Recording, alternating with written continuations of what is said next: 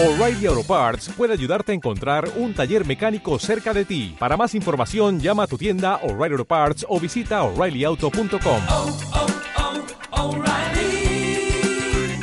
oh, Parts.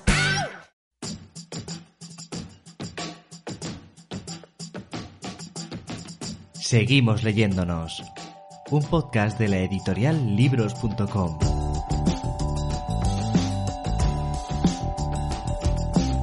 Carlos Sánchez, muy buenas, ¿qué tal estás? Buenos días, Guillermo, ¿qué tal? Pues muy bien, aquí más por la tarde que allí. Esto de estar en usos horarios diferentes es lo que tiene, pero oye, cuéntame tú, eh, ¿cómo se siente uno con una campaña de crowdfunding de 350 personas a, a nada, a una semanita de haber lanzado? Pues alucinando con, con, el apoyo y el cariño que está recibiendo la campaña en los, en los primeros días. Eh, no, me, no, me, esperaba esto para, para, nada. Es mi primera campaña de, crowdfunding. Eh, pero estoy alucinando, alucinando con los números. Fíjate que hablábamos antes de empezar a grabar de, de la locura que está siendo algo tan tonto como abrir Twitter estos días. Eh, yo que lo tengo en el móvil, que cacharreo en el ordenador y tal con ello, eh, era que las notificaciones todas fueran de gente fíjate que gente a la vez expresando mucho cariño por ti, por bueno, pues por, por, tu recorrido ya en la red social y porque hay mucha gente que te tiene mucho aprecio, pero también con, yo creo, un honesto interés en el proyecto que has montado alrededor de algo que en realidad llevas haciendo mucho tiempo de forma más aficionada que profesional, que son las fotografías, ¿no? Hay una conjunción de cosas bonitas aquí al final. Sí, sí que es cierto. Eh, yo empecé sobre todo compartiendo fotografía nocturna en, en Twitter y a partir de ahí se fue formando una, una pequeña comunidad de gente pues, interesada, interesada especialmente en la fotografía nocturna. Y desde que me vine a Nueva York es cierto eh, que, que, esa comunidad ha ido creciendo y, y, he a ver un interés muy claro en fotos en concreto de, de, de, Nueva York. Y ha crecido todo de una manera tan orgánica que llegó un momento en el que vi que podía tener sentido pues, todo el material que había ido compartiendo a través de Twitter a lo largo de este, este último año, pues eh, unirlo y darle, una, darle forma de, guía y contestar a muchas de las preguntas que, me hacen eh, con mucha frecuencia a través de Twitter sobre parámetros de fotografías, sobre, la, localización exacta de, cada una de las fotografías. Y eh, al final ha sido un proyecto que ha nacido de eso, de, dar respuesta a, lo que me iba pidiendo esa pequeña comunidad que se ha formado eh, a raíz de, las fotografías que he ido compartiendo en Twitter. Y además, eh, esto nace para nosotros, ese hilo que tendemos nosotros contigo, nace de algo que imagino que, se, que sería una petición muy honesta, ¿no? Que es el, tu, por tu parte poner un tweet diciendo, oye, tengo esto, quiero que sea un libro, eh, ¿hay alguien eh, interesado en sumarse a este barco? Incluso en esa parte, este libro tiene mucho de la comunidad haciendo su trabajo, ¿no? Porque aunque nosotros ya habíamos visto ese tweet, teníamos gente en común y pienso ahora en Justo Hidalgo, ¿no? En cómo hace poquito hacemos un proyecto con él y él nos dice, oye, ojo con este tío que tiene una cosa interesante que contar. Sí, súper agradecido a Justo, eh, con el que además eh, vais a lanzar ahora, uh -huh. ahora un nuevo libro, su segundo libro, creo. Eh, todo cuenta, ¿no? Sí. Eh, Súper agradecido por, por, por, ponernos en contacto. Eh, él vio que, que, este proyecto podía tener sentido eh, hacerlo con vosotros y, y estoy súper contento. Creo que, que, no podía haber encontrado una, una casa mejor. Eh, empezamos a hablar hace prácticamente un mes uh -huh. y, y, mira dónde estamos ya con, con la campaña lanzada, con, con el proyecto súper, súper aterrizado y, eh, y, está siendo todo súper, súper fácil. Hmm. Claro, y todo esto, para que todo esto sea fácil en realidad, no, no es que haya una fórmula mágica. Eh, siempre con justo, de hecho, hablamos de esto un poco, de cómo a veces las historias de emprendimiento y de proyectos tienden a ser demasiado perfectas y se cuenta poco el background, ¿no? Hay, po hay pocas historias de fracaso, eh, entendámonos sí. así, cuando la realidad es que detrás de una, de una victoria o detrás de un éxito hay, hay, muchos fracasos o al menos mucho trabajo ¿no? para llegar hasta ahí. La realidad es que todo esto ahora tiene una apariencia de facilidad porque tú has ido asentando durante años una forma de, hacer las cosas, ¿no? Eh, si tuvieras que contarle a alguien que, que no te conozca ahora mismo, que ha llegado solo por tus fotografías hasta este libro, hasta este proyecto, eh, ¿qué hace ChocoTweets aparte de fotografías en una Nueva York más vacía de lo normal? Eh, tu día a día, tu trabajo, ¿a qué te dedicas? Yo soy diseñador de, productos digitales y ahora, ahora lo hago aquí en Nueva York, antes durante cinco años en, Madrid, antes en Canadá y antes en Málaga, de donde soy. y principalmente llevo 10 eh, años ya casi trabajando para, startups y diseñando productos digitales eh, para startups. Em, en Madrid estuve eh, en los últimos años en, en OnTrack, ahora estoy aquí en Nueva York en, en TeamPay, que es una, una startup pequeñita en la que hacemos fintech. Y, bueno, en realidad todo lo, que, todo lo que yo he aprendido de hacer productos digitales eh, son cosas que estoy, que estoy aplicando a, este proyecto, eh, como el validar una idea antes de, meterte a construir el, proyecto de verdad, que fue un poco lo que hice con ese tweet que, mencionabas antes, para validar si, si había interés, si, si, la gente podía estar interesada realmente eh, en un producto de, de este tipo antes de, meterme a hacerlo y, fue la respuesta que tuvo ese tuit en concreto eh, lo que me animó a lo que me animó a lanzarme eh, con el proyecto y a, seguir a seguir con él. Fíjate que, claro, nosotros en la editorial, eh, Roberto, que es nuestro director, que también está ahí en las sombras en tu campaña ayudando un poco, siempre, siempre hablamos de que nosotros somos una editorial, pero también somos una empresa tecnológica, en, tanto que nos dedicamos a desarrollar herramientas para conseguir la financiación de los libros, ¿no? Y de hecho, en los últimos ocho años han cambiado muchas cosas, ¿no? Y, los procesos han cambiado. Hay mucho de eso, ¿no? De ir afinando eh, herramientas. Y nos gusta explicar también a los autores que, que esto pues tiene mucho de método y tiene mucho de aprendizajes y tiene mucho de la experiencia previa. Imagino que para ti eso también es muy útil, ¿no? El haber visto muchos proyectos tecnológicos muy diferentes, muy de cerca, y ahora decir, vale, en lo mío puedo aplicar muchas eh, de estas cosas, ¿no? Sí, al final, bueno, no deja de ser un producto en cierto, en cierto modo. Y, los, pasos para, ir al mercado con ese producto eh, tienen muchas similitudes con, cualquier otro, otro producto digital. Y, en, en, vuestro caso, además, en el que todo nace a través de una campaña de, crowdfunding. El, todo es muy, muy digital desde el principio. Y aún así estoy aprendiendo un millón de cosas sobre este proceso de las que no tenía ni, idea y está siendo súper, súper enriquecedor todo esto que estoy aprendiendo. Y ahora cuéntame, porque claro, eh, este libro tiene fotografías realizadas durante mucho tiempo. Parte de, parte de ello está realizado en lo que es el escenario de una película ideal, que es una Nueva York bastante vacía. Una Nueva York en medio de un proceso, eh, no sé si único, no sé si volveremos a vivir algo similar, desde luego muy singular. Y, cómo, cómo ha sido pasear por una Nueva York que tú conociste más bulliciosa y que ahora ha sido casi para ti un escenario que estaba a tu disposición para poder hacer este curro fotográfico. Pues ojalá no hubiera pasado realmente. Yo cambiaba el Nueva York eh, que tenemos ahora por el de hace unos meses eh, quitando, quitando el COVID de la, de la ecuación. Pero al final nos hemos visto, no, es lo que esperábamos, pero nos hemos visto aquí en una, en una situación que sobre todo durante las primeras semanas eh, fue, fue muy difícil. Eh, nosotros decidimos encerrarnos en casa más o menos a la vez que, que, lo hicisteis en España, aunque aquí nunca ha sido obligatorio. Eh, y nosotros estuvimos 40 días sin, pisar la calle, sin salir del edificio para, para nada. Eh, y luego ya a partir de ahí eh, la cosa empezó a mejorar un, poco y empezamos a salir con, mucho cuidado. Y lo que nos encontramos fue una Nueva York que no tenía nada que ver con la que habíamos visto hasta ese momento antes de, antes de encerrarnos.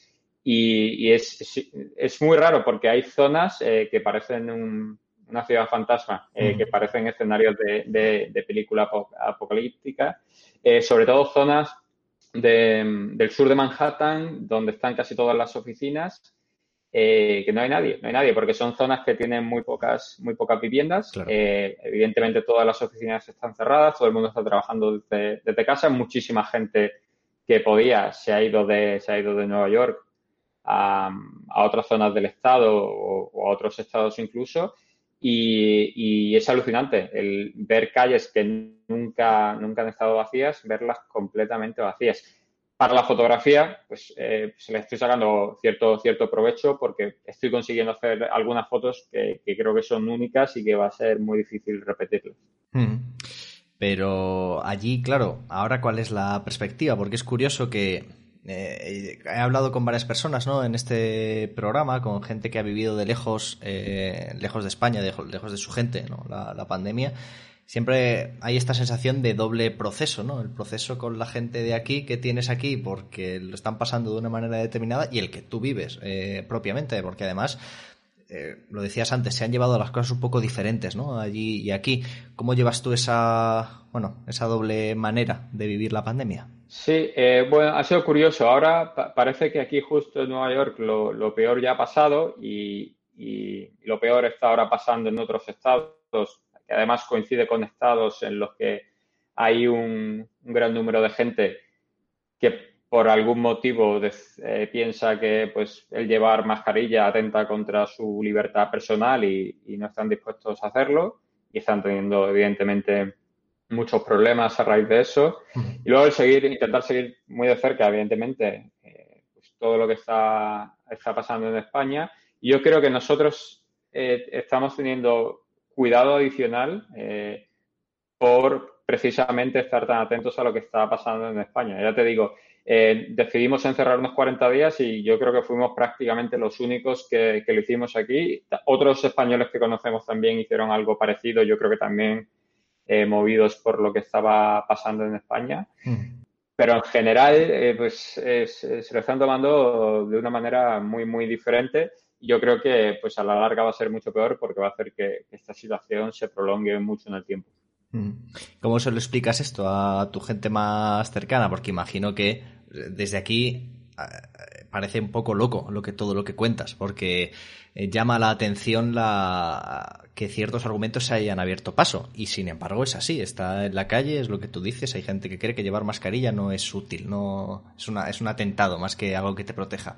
Eh, ¿cómo, ¿Cómo lo cuentas tú a tu gente para que bueno para que tampoco cunda la preocupación? Sí, es, es complicado. Eh, eh, yo creo que ahora eh, lo que deja más tranquila a nuestra gente es que, en Nueva York la, cosa está un poquito mejor y en Nueva York yo creo que la gente está siendo bastante civilizada en general, comparado sobre todo con, otros estados. Pero bueno, son esas dos Américas que siempre nos sorprenden tanto, capaces de lo mejor y de lo peor. Y bueno, pues incluso en España eh, se están empezando a ver eh, actitudes de, este tipo, gente, gente que piensa que todo esto es una, una pandemia, que todo eh, es una conspiración, ¿no? Alucino, no sé, no sé, no sé cómo nace eso, cómo evoluciona. desde luego aquí lo tienes por 100, ese, ese, número de personas. la suerte es que la mayoría, pues, están en otros estados y, no precisamente en Nueva York. Y dentro de todo eso, eh, parece que, en momentos así hay luces, hay proyectos que pueden salir adelante. Es curioso, ¿no? Todos hemos vivido cierto bloqueo con este proceso, de decir hasta qué punto se va a parar todo, ¿no? Hasta qué punto vamos a poder seguir haciendo cosas. Bueno, la, dichosa incertidumbre, ¿no? Que a todos nos bloquea en mayor o menor medida afortunadamente proyectos que siguen saliendo adelante, que libros como el tuyo que pueden, que pueden ver la luz. No sé si también emprender nuevas cosas en momentos complicados nos ayuda a todos un poco a eh, enfocar nuestras energías en algo constructivo en vez de estar eh, pues con una atención mediática, por ejemplo, muy alta, con eh, atención a cosas que en realidad no sabemos, ¿no? Porque ha habido mucho en este proceso de pandemia de enfocarnos en cosas que cambiaban cada día y eso mentalmente desgasta mucho. Sí, eh, puede ser. Y eh, al final la gente tiene circunstancias eh, muy diferentes. en nuestro caso, pues hemos tenido la suerte de, poder trabajar desde casa y al final, pues le hemos ganado muchas horas a, los días por, no tener que, salir a la oficina yo creo que en nuestro caso, pues, o al menos en mi caso, em, ese tiempo adicional con el que no contaba, pues me ha servido para, para sacar adelante, adelante proyectos como, como este que igual no hubieran salido eh, en mm. otras circunstancias. Igual ni me lo hubiera planteado por, por, falta, por falta de tiempo. Em, en mi caso, bueno, pues creo que, me ha ayudado, eh, pero entiendo que pues, las circunstancias para, para otra mucha gente, sobre todo gente que tiene eh, niños en casa, pues está siendo súper, súper complicado. Cuéntame, mm, si tuvieras que recomendar uno de los lugares eh, desde donde has hecho alguna de las fotografías de tu guía fotográfica de Nueva York, eh, si te tuvieras que quedar solo con uno, aunque imagino que será difícil, ¿con cuál te quedarías? Pues mira, el, sitio que me ha regalado el mejor atardecer que he fotografiado eh, en Nueva York es el, Muelle 34 en Manhattan. Eh, y lo descubrí eh, cuando empezamos a volver a salir después del confinamiento. El, skyline de Manhattan, pues al final suele sacarse o desde Nueva Jersey, o desde Staten Island, o desde Brooklyn, o desde Queens. Em, y no suele haber tantas fotos del skyline del sur de Manhattan desde el propio Manhattan. Em, cuando empezamos a salir de nuevo, eh, evidentemente no, no, cogíamos ningún tipo de transporte público, eh, los ferries a Nueva Jersey estaban también, estaban también cerrados, entonces tuve que buscar eh, sitios desde Manhattan, desde los que pudiera seguir fotografiando Manhattan y encontré ese, ese punto, el muelle 34, em, que tiene una vista espectacular espectacular de, Lower Manhattan y, desde el que he sacado eh, pues, algunos atardeceres alucinantes. Entonces, eh, lo recomiendo por, por, haber conseguido esas fotografías desde ahí, que van a aparecer en la guía, y también por ser un sitio eh, igual menos conocido, pero que te da una vista espectacular. Y desde luego, si estás en Manhattan, pues es mucho más rápido eh, irte ahí a fotografiar el, atardecer que tener que coger un ferry o coger el, metro para, irte a Nueva Jersey o a otra, otra zona de la ciudad. Ese proceso tuyo de descubrimiento eh, de lugares es algo más fortuito o hay días que te propones el decir mm, quiero encontrar una localización para fotografiar X cosa y, vas a buscarlo? Eh, pues es una, es una mezcla. al final vas vas descubriendo sitios, eh, leyendo, viendo fotografías de, otros, de otros autores, eh, recomendaciones de, amigos y, lo que pues, prácticamente tengo un, checklist de sitios que quiero visitar em, en función también de, de cuándo es la, mejor época del año o el mejor momento del día para, para fotografiar cada uno de ellos. Y una suerte que tenemos es que vivimos en Manhattan Em, que termino de trabajar normalmente a una, hora razonable, entonces ahora, sobre todo en verano, lo tengo muy fácil para eh, eh, cojo la bicicleta y me voy a algún sitio a hacer. Eh, y me da tiempo, como todavía tenemos suficiente luz, a hacer pues, fotos prácticamente a, a diario de cualquier sitio de Manhattan o incluso me da tiempo a llegar pues eh, a cruzar alguno de los puentes y irme a, Brooklyn o a, Queens o incluso a, Nueva Jersey, ahora que estamos de nuevo empezando a coger, mm. a coger ferries. Y me da mucho juego porque eh, estoy consiguiendo hacer un número de fotografías eh, brutal en, estos meses. Y en función también del, del, tiempo que vaya a hacer o del tipo de atardecer que vaya a hacer, pues decido si irme, si irme a un sitio o irme a otro.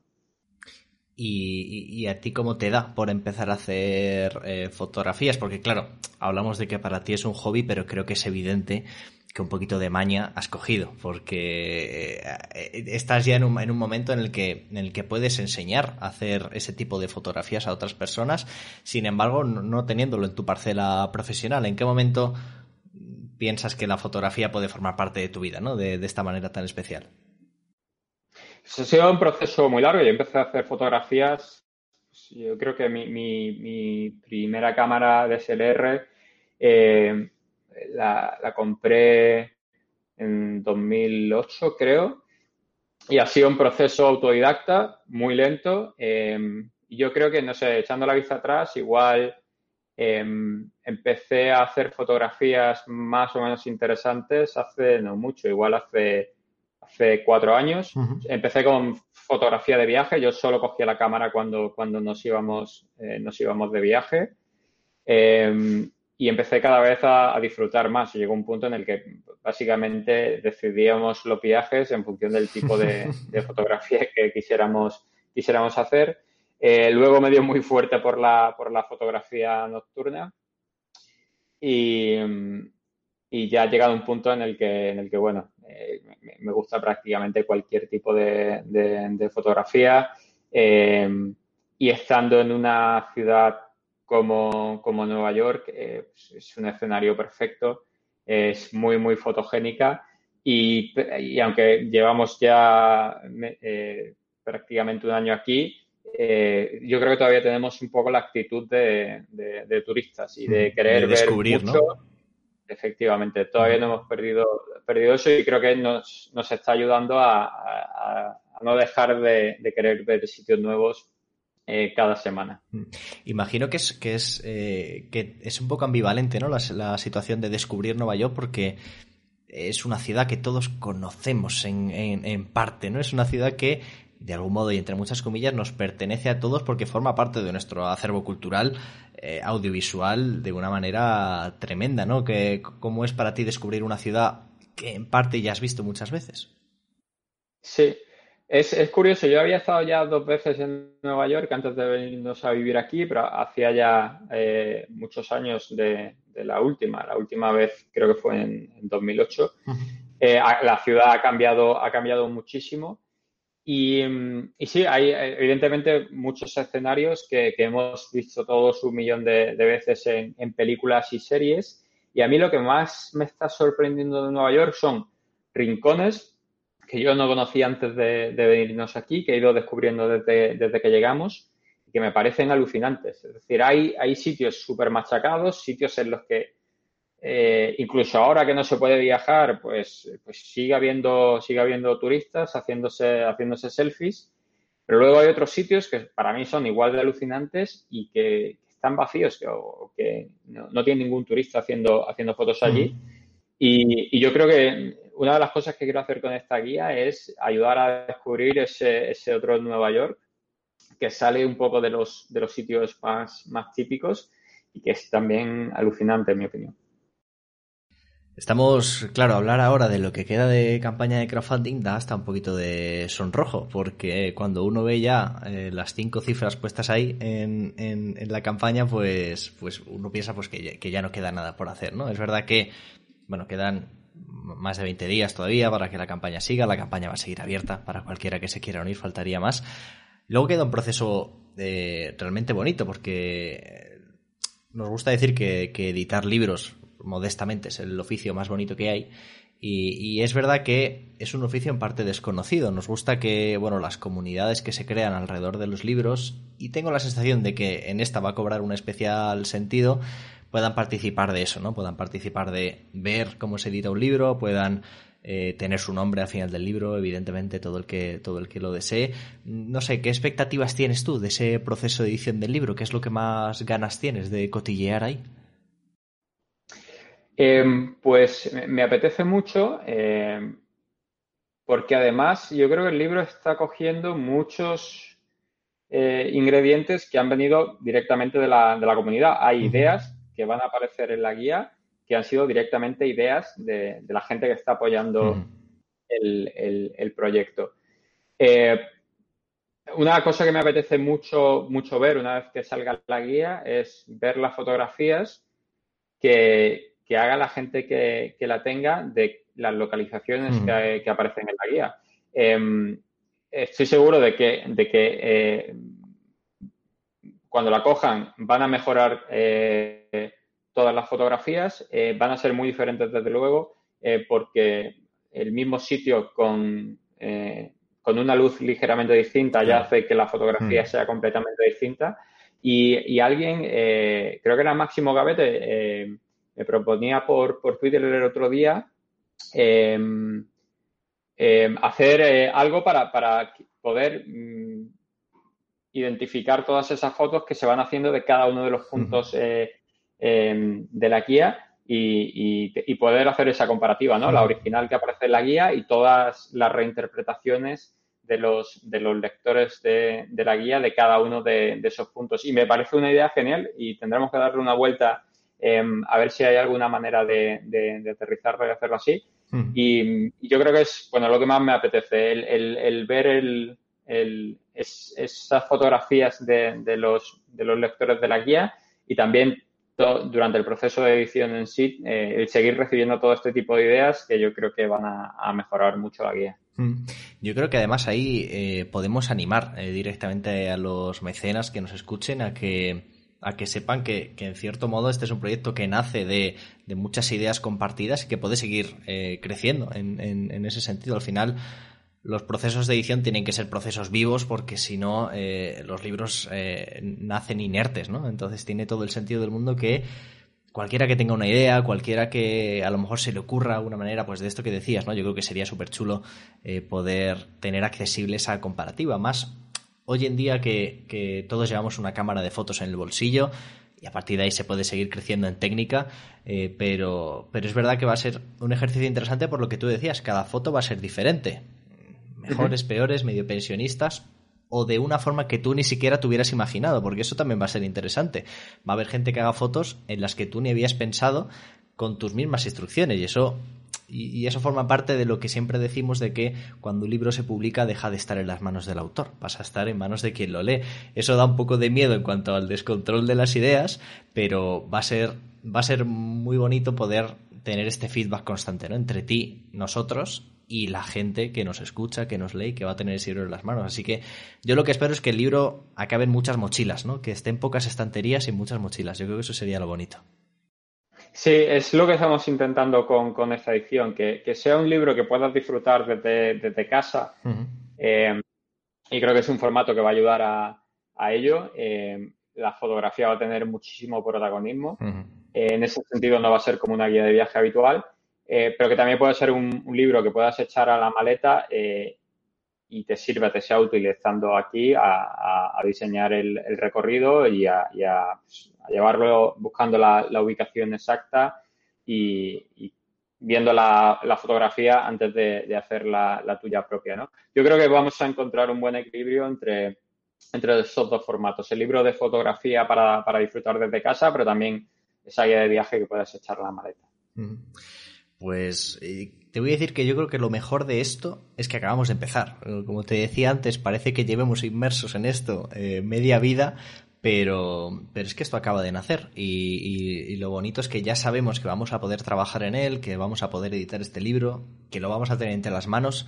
Eh, siempre nos gusta hablar de ese proceso de abrir la primera caja de libros por parte del autor. Eso siempre es bonito de ver y espero que tengas ganas de ello, porque porque queda mucho por delante y, sirva esto también para, desde nuestra parte de la editorial, aparte de que trabajar contigo está haciendo un gustazo, para dar la bienvenida a mucha gente que, cree en ti y que de paso está confiando en nosotros también para poder editar ese libro. Eh, todos estamos haciendo un pequeño salto de fe en esto y creo que las, las mejores historias se construyen en base a eso. Así que, Carlos, pues vamos a seguir currando, ¿no? Y vamos a hacer que esta guía esté a la altura de lo que todos esperan de nosotros. Vamos a ello, con muchas ganas de, meternos ya en las siguientes fases y que, el, libro salga lo antes posible. Y para cualquiera que nos escuche y, te haya descubierto a través de esta pequeña conversación, pues en libros.com, esta guía fotográfica de Nueva York de Carlos Sánchez Chocotwitch, sigue en marcha, la campaña va a seguir abierta eh, hasta el fin de esos 30 días. Eh, hay un montón de recompensas muy chulas, no hemos hablado de ellas, pero en fin, eh, está todo en esa página de campaña que, hemos currado para que todo esté claro y que cualquiera se puede seguir sumando a este barco y lo que decíamos antes, aportando ideas, seguro que hay mucha gente que tiene buenas ideas para que este libro sea su mejor versión y que nos seguimos hablando, nos seguimos leyendo, Carlos, y gracias por este ratito que has sacado para mí. Gracias a vosotros, Guillermo. Un abrazo muy fuerte. Un abrazo. Chao. Chao. Seguimos leyéndonos es un podcast de la editorial libros.com con el objetivo de conectar, conectar con todos aquellos que hacen posible nuestro trabajo autores que confían en nosotros para poder publicar sus obras, mecenas que las hacen posibles gracias a sus pequeñas aportaciones, librerías que son nuestras aliadas para poder hacer llegar esos títulos al público y que puedan ser leídos y, en definitiva, toda la cadena de valor que hace posible que podamos seguir editando libros.